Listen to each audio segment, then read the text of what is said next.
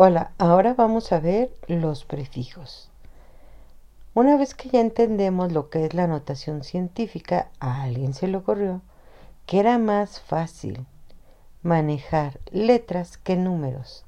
Es decir, que esa notación científica la fijamos y le pusimos un prefijo aunado a una letra que significa ese prefijo. Por ejemplo, giga significa por 10 a la 9.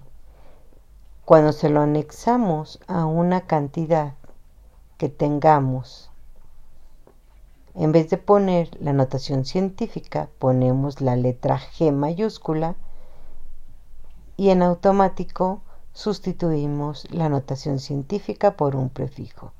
Es decir, si estamos hablando de un CD o de una memoria, podemos saber cuántos gigabytes, bytes medida, giga prefijo puede tener 100 gigabytes, que es igual a decir 100 por 10 a la 9 bytes. Así de sencillo.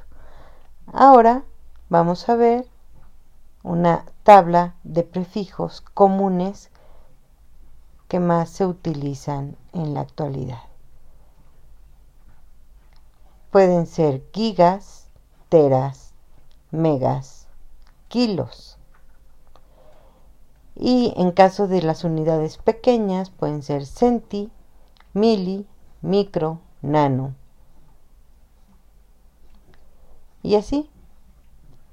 Ahora vamos a verlo con el ejemplo que vimos con anterioridad, cómo quedarían expresadas esas cantidades.